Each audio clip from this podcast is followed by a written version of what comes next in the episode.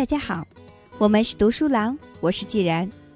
今天接着给大家分享《结构思考力》一书的第三章：纵向结构分层次，第二小节：自下而上概括总结做聚合。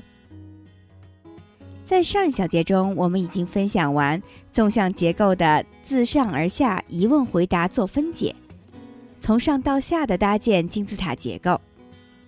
反过来，还有这样一种情况：有一堆素材，想把它整理成一个金字塔结构，怎么办呢？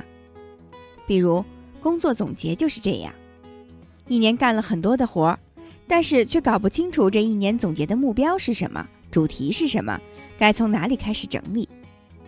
接下来分享第二种构建金字塔结构的方法，就是自下而上概括总结做聚合。首先，让我们看一下自下而上概括总结做聚合的三个步骤。下面我们看一个例子：领导问小张啊，公司最近的业绩情况怎么样？这时，下属可能跟领导汇报。公司最近一个季度的销售额是二百个亿，利润是多少多少？领导接着又问：“那所以呢？”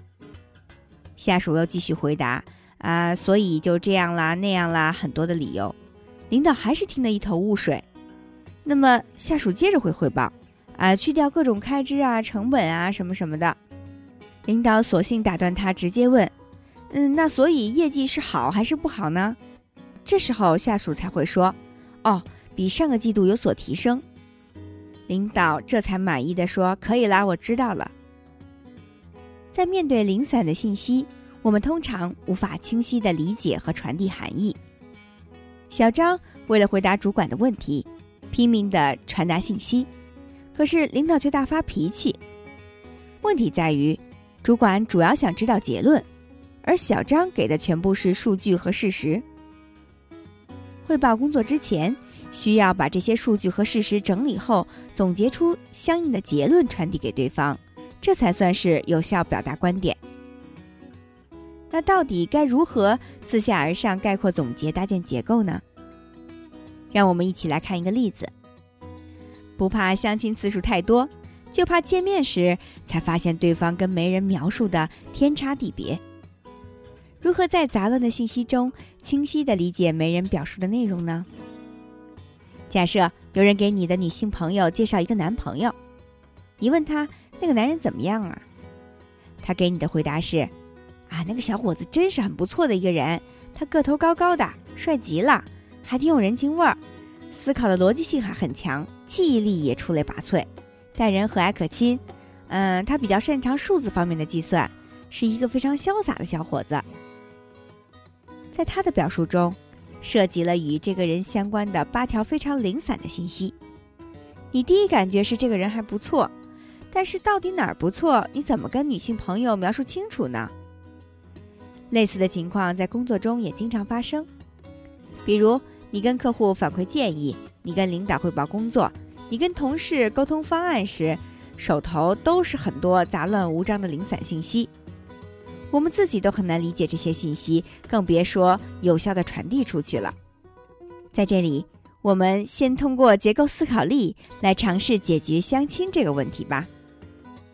首先，我们罗列了这八条信息：第一，个头高高的；第二，帅极了；第三，富有人情味儿；第四，思考的逻辑性很强；第五，记忆力也出类拔萃；第六，待人和蔼可亲。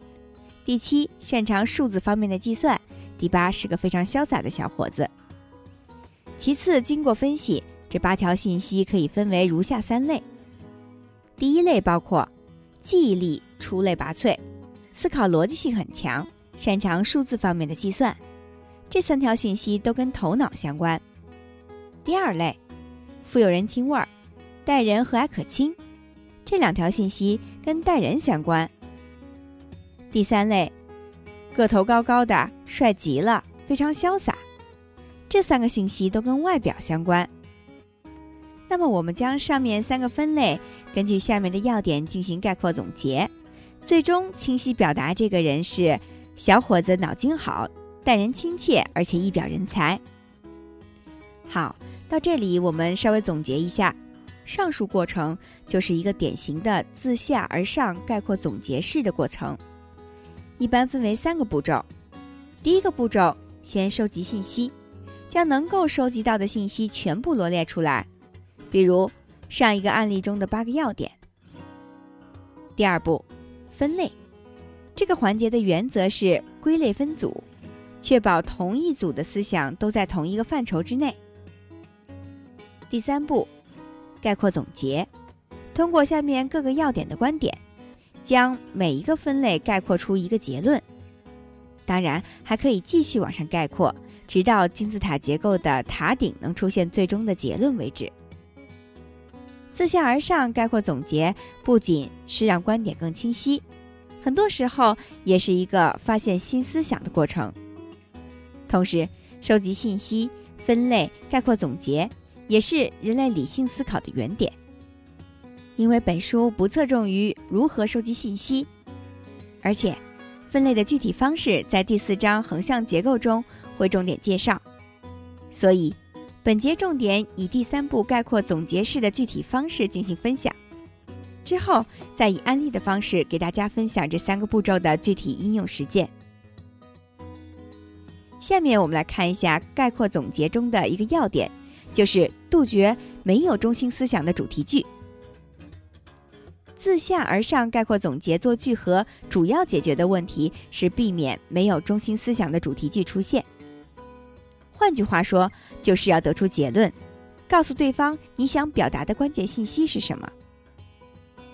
方法一，找出共性，通过共同点概括结论。有一天，一家房地产公司的市场经理的老板。到他办公室，问了他一个问题：“张经理，为什么要将小户型作为首期产品推出呢？”他的回答是：“首期推出小户型主要有以下几个原因。”提示一下，如果把这句话作为表达的主题，我们把它叫做没有中心思想的主题句，即不是结论。然后他继续往下说：“首期推出小户型主要是以下几点原因。”第一，呃，来电客户多数关心小户型；第二，访客也大多偏好小户型；第三，缴纳诚意金客户也是以小户型为主。如果还有第四、第五、第六、第七、第八，那他老板必须就等着他把所有的点都说完，才知道他到底想要表达什么。当然，也可能听完了也不知道你要表达什么，因为他表述中缺一个结论，所以。我们要尝试着把结论给它补全。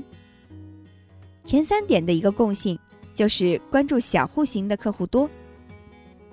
结论可以概括为小户型客户储客量充足。在概括的过程中，对专业词汇的掌握和运用也是非常重要的。你可以体会一下，老板问为什么首期推小户型，市场经理说。首期推出小户型，是因为小户型客户储客量充足。如果老板时间很紧张，听到这里就可以走了，因为他已经知道你制定这个策略的原因是什么了。所以，有没有结论的区别很大。未来，在任何口头和文字表达中，我们都要杜绝没有中心思想的主题句出现，必须要有结论。下面我们跟政府工作报告跨界学习一下概括总结吧。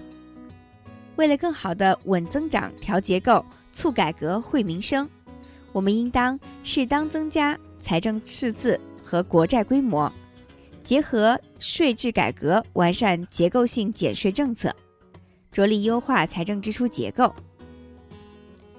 为了更好的稳增长、调结构、促改革、惠民生，我们应当如何如何。写到这里就不写了，那么这句话就没有概括出行动来，也就是没有观点。所以要看这三点有什么共性。仔细分析之后，发现共性是财政政策，而且都是积极的财政政策。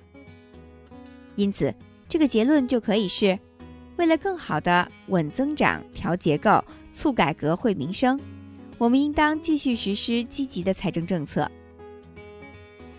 上面这个例子只是我从政府工作报告中摘取的一部分。其实，整个工作报告的文章结构都符合结构思考力。我想，大家都应该看过2006年到2015年中国互联网支付规模这样的 PPT 标题吧。如果现在让你给它加一个结论的话，你觉得可以怎么加呢？比如，2006年到2015年中国互联网支付规模逐年增长，或者说2015年将突破某某亿元，也或者是从2006年。到二零一五年将增长多少多少倍？你会发现一个很有意思的现象：同样的数据放在这里，必须得加上结论才有意义。而这个结论其实它没有标准答案，取决于你拿这些数据到底想要表达什么。如果在使用数字的相关信息时缺乏主题句，就会带来更多的歧义。这种错误的出现非常普遍。而作为信息接收者的对方，就需要猜我们的结论，这在工作中是非常可怕的，需要非常注意。即使看报告的人和你有着同样的知识背景，也可以得出跟你恰好一致的结论，但这个过程中增加了对方的理解成本。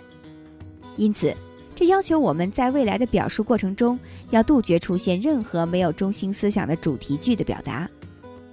面对结论先行的标题。人的大脑会迎合金字塔顶端的信息，主动去下方寻找支持该结论的依据，有利于提高表达和说服的效果。关于这类没有结论的案例，有一个比较简单的方法，就是放下报告和 PPT，想象一下，如果面对面跟对方表达时，基于这个内容，你会说什么样的观点？举这么一个例子吧，我去一家工程公司上课。学员给我一张 PPT，这页 PPT 是放在项目方案中给客户的工程部门看的。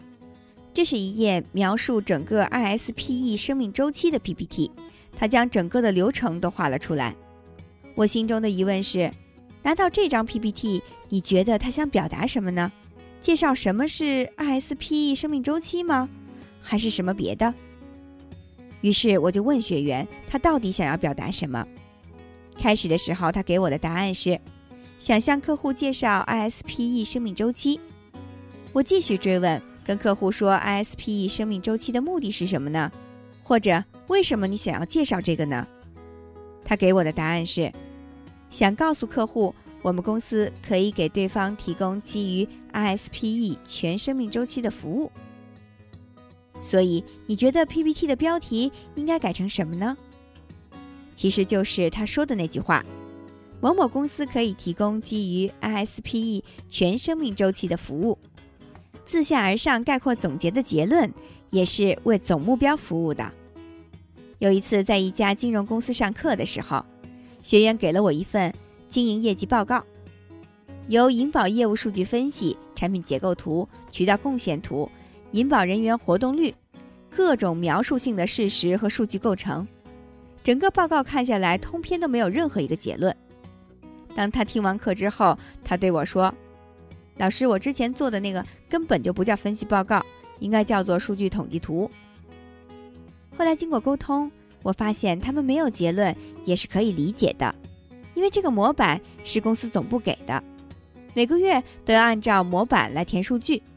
具体这些数据交上来用来做什么，他们自己也不知道，所以也没法给出结论。换句话说，没有目标的报告就无从给出结论，因为没有目标，所以没有任何立场，没有任何立场，它充其量只能是被称作为数据统计表而已。方法三，善用修饰，提出可以感动人心的结论。在网络上看到过这样一段视频，这个视频描述了一位盲人老人家坐在路边乞讨。画面旁边立了一块牌子，路过的行人中偶尔会有人放一些钱，然后来了一个人对这个牌子稍微做了一下处理，之后再路过的人就会有很多很多人给老人家钱了。大家想知道那个人对牌子做了什么样的修改吗？原来老人家写的那个牌子是“我是盲人，请帮帮我”，然后这个路人帮他改成了什么呢？有很多人七嘴八舌的开始猜，在不看下面的答案之前，你也可以发挥一下自己的想象力。答案是：如此美好的一天，我却看不到它。从写实到开始煽情，影片最后一句总结的话叫做：“改变你的语言，改变你的世界。”大家可能体会同样一个事实，用不同的修辞手法来描述，对于人的情绪的影响是不一样的。所以。自下而上概括总结做聚合，也同样要求大家在得出符合结论先行、以上统下的朴实结论后，再把它修饰出来，以达到对对方不同的渲染效果。在这里，让我们来看一个典型的结构混乱而且没有结论的 PPT 吧。让我们来用自下而上概括总结的方式来改变它。这张 PPT 的标题是“二零零六年到二零一五年中国互联网支付市场交易规模”，下面画了一张柱状图，柱状图占满了整个画面的绝大部分。下面还有两条结论：B to C 网站与信用卡支付，二零一一年网上支付交易额规模的增长得益于以下两个因素，一个是网上支付安全性和易用性的提高。使得信用卡在网上支付受到越来越多的网民青睐，已有用户的使用粘性进一步提高。二是网上支付平台积极而踏实的深耕和拓展应用行业，使得网上支付的应用领域延伸至日常生活的各个方面，在各个领域的渗透率逐渐提高，因此提高了交易规模。以支付宝近一万亿的支付为例，信用卡支付和分期有非常大的需求。目前，支付宝分期支付已经逐步开展，市场份额非常可观。第二点是，全国网上购物者主要的支付方式为信用卡支付、银行转账、货到付款、PayPal 支付、借记卡支付，分别有百分之五十九、百分之二十三、百分之十三、百分之十二和百分之十一的网上购物者表示使用上述支付方式。下面我们就开始来整理这页 PPT。首先，第一步收集素材，目前这里的信息都已经有了。第二步分类，经过分析发现，这里面一共有两大类信息。第一类是互联网支付现状的一个统计，第二类是信用卡支付与 B to C 网站关系的数据统计。第三步总结概括，不但有结论，而且用修饰的方式让结论更有感染力。最后的成果是这样的。主标题是“信用卡助力互联网交易蓬勃发展”。下面一部分是信用卡支付在互联网支付中地位重要。我们把刚才支付的几种模式的百分比以一个饼状图进行直观的呈现。下面一部分呢，我们可以写到：由于信用卡网上支付安全性和应用性的提高，网民青睐度和使用年度进一步提升，助力互联网交易市场蓬勃发展。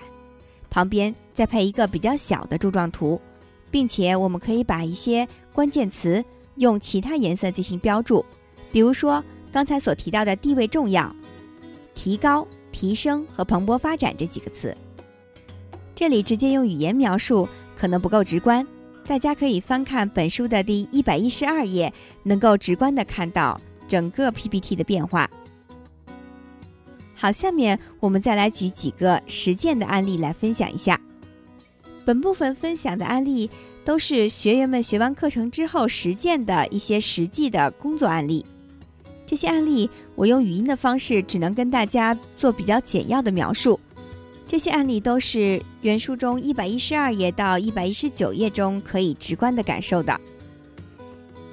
第一个案例是某某部门职责介绍。在企业中，很多场合都会涉及到关于部门职责的介绍。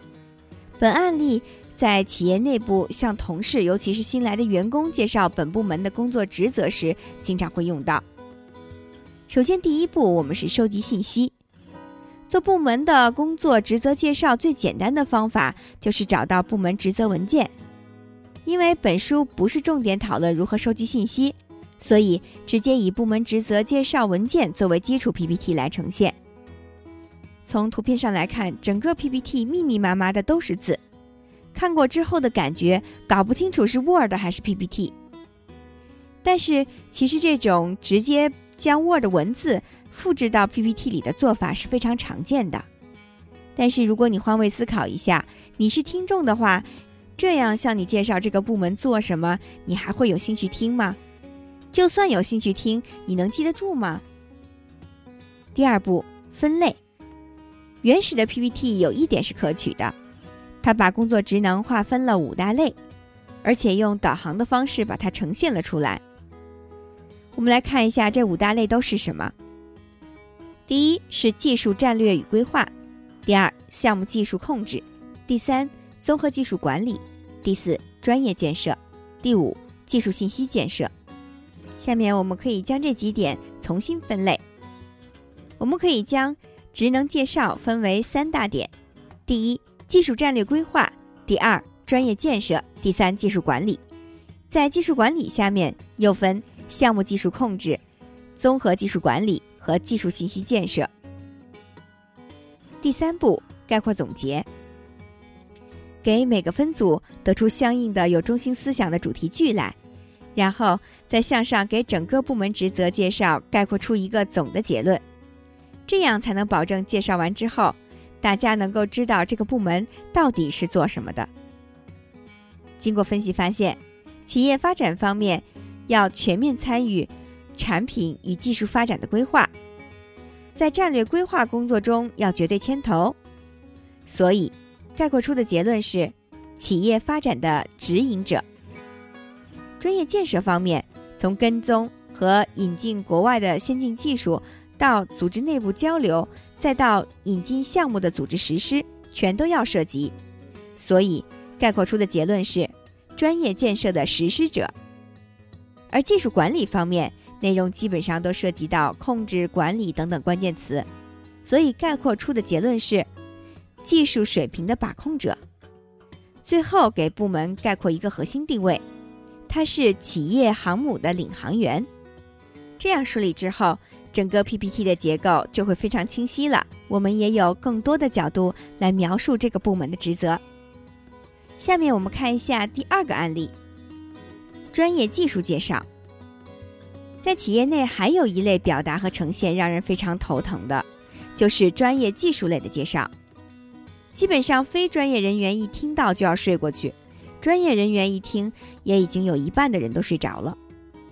接下来分享的这个案例，正好是一个非常专业的技术类课题介绍，是公司的研发团队完成了相关系统研发后，准备申请投入产品开发阶段的一个工作汇报。如何能让技术类的语言更清晰简单？如何能让信息更有效的传递呢？我们一起来看一下这个案例的变化过程。首先还是第一步，信息收集。书中呈现的这几个图片，我根本都看不清楚里面的字，全是密密麻麻的文字以及流程图。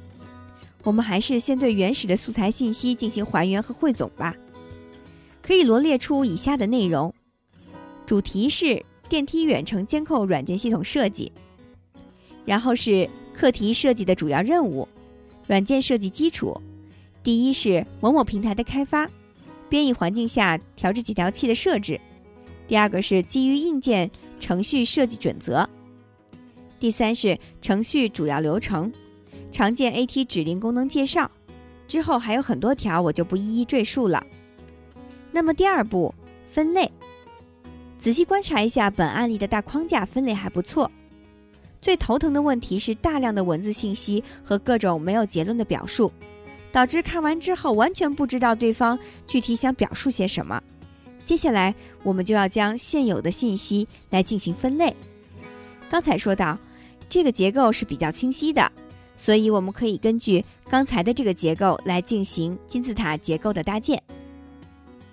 第三步，概括总结。通过上述分析发现，本案例的重点全在概括总结部分，因为通篇都没有结论，完全都是数据和信息的罗列，不知道想要向对方传递什么信息。所以，我们自下而上来进行概括。首先，将三级目录的各个主题的表述全部基于想要表达的内容，转换为有中心思想的主题句。之后，再将每个部分的主题进行概括。经过分析发现，第一部分课题设计的主要内容是未来能够面向产品研发，但在研究中的主要关注点是通过监控中心站和远程监控分站两部分组成后，让系统能够更加简化。因此，第一部分的结论概括为：电梯远程监控系统由两部分组成，使系统简化，并精简为系统组成更简化。第二部分软件设计基础，主要是想通过介绍开发软件的使用方式，介绍软件开发平台非常便捷，所以概括总结为开发平台很便捷。第三部分重点强调成果，所以被概括为软件设计有成果。最终总结为电梯远程监控软件系统设计成果显著。今天的这一章就分享到这里，我们来总结一下。自下而上概括总结式的过程，这三步分别是：第一步，收集资料，将所有的信息都收集齐，全部罗列出来；第二步是分类，这个环节的原则是归类分组，确保同一组的思想都属于同一范畴；第三步，概括总结，通过下面各个要点的观点，将每种分类概括出一个结论。在这里特别要注意的是。杜绝没有中心思想的主题句，具体的方法有三种。第一种是寻找共性，通过共同点来概括结论；第二种是情景想象，面对面时你会跟对方说什么呢？方法三是善用修辞，提出可以感动人心的结论。下面我们分享一下第三小节：上下结合，两种方式不可分。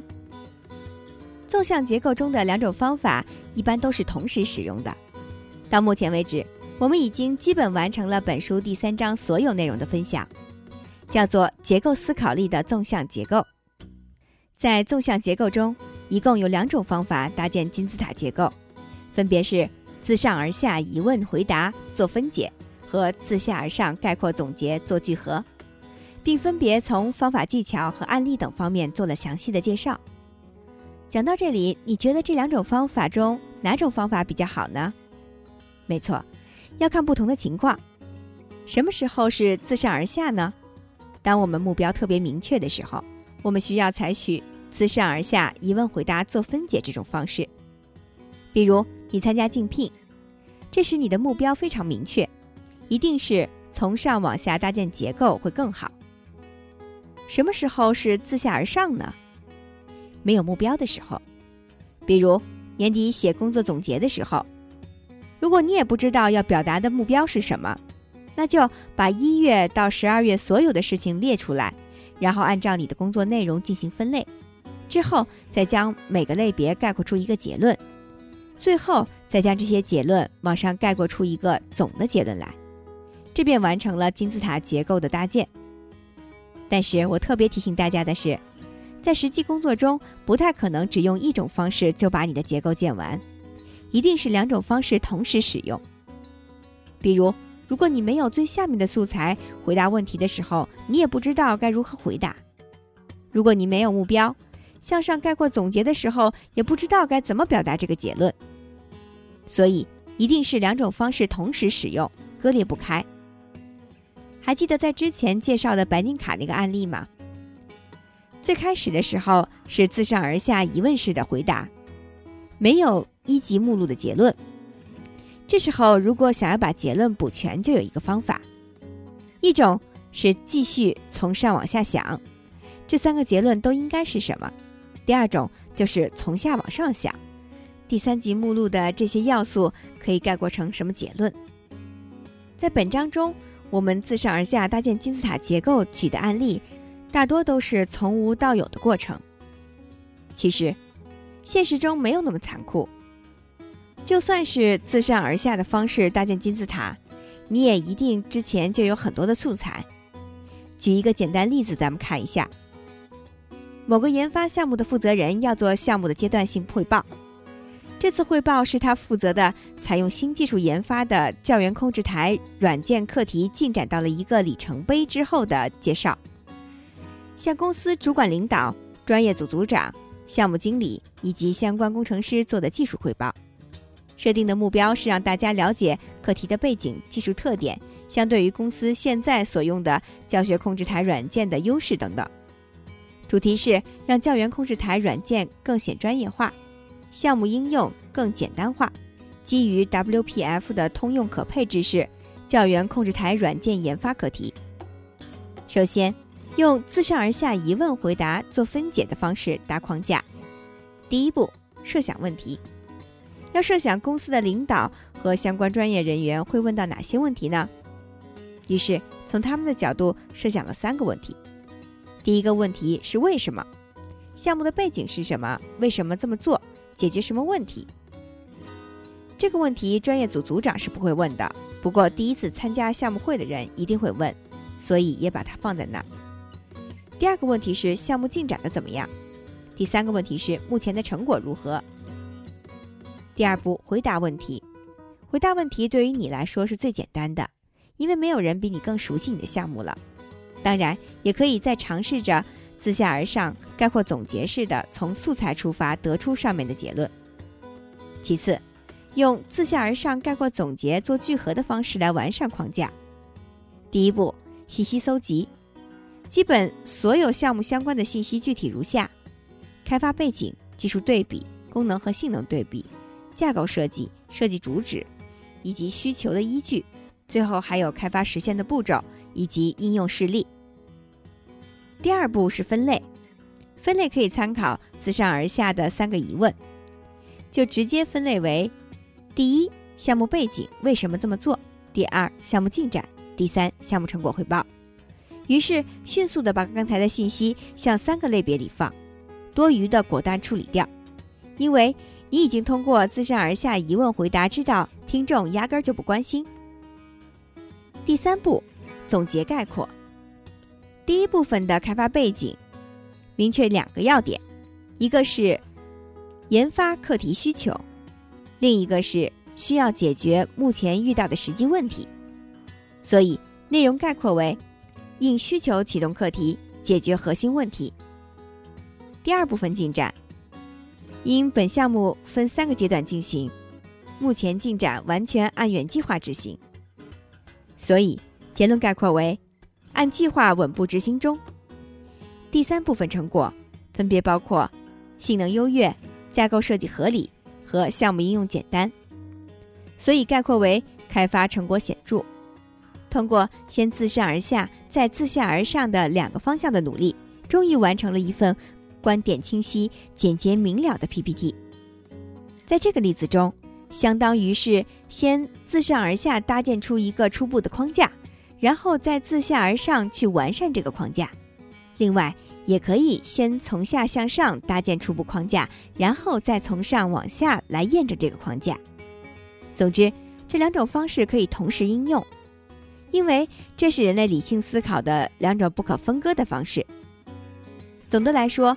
我们思考任何问题时，无外乎都会经历这样几个步骤：第一步，确立主题；第二步，基于主题来进行发散，尽可能的去多想；第三步，把想过的东西聚合浓缩为一个有用的结果。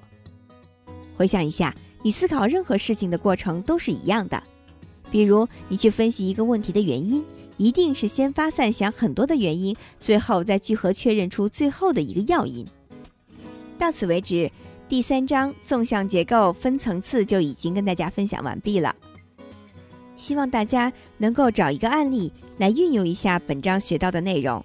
首先，运用纵向结构自上而下分解出金字塔结构的框架，然后再通过自下而上概括做聚合的方式，将金字塔结构进行完善和加固，并保证无论任何层级的纵向之间都符合结论先行。以上同下的原则，最终形成一个主题的金字塔结构。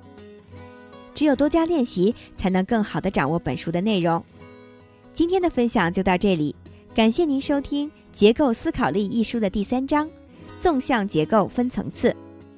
在下一小节中，将为大家介绍本书的第四章——横向结构选顺序。精彩内容敬请关注。我是既然，我们是读书郎，谢谢收听，再见。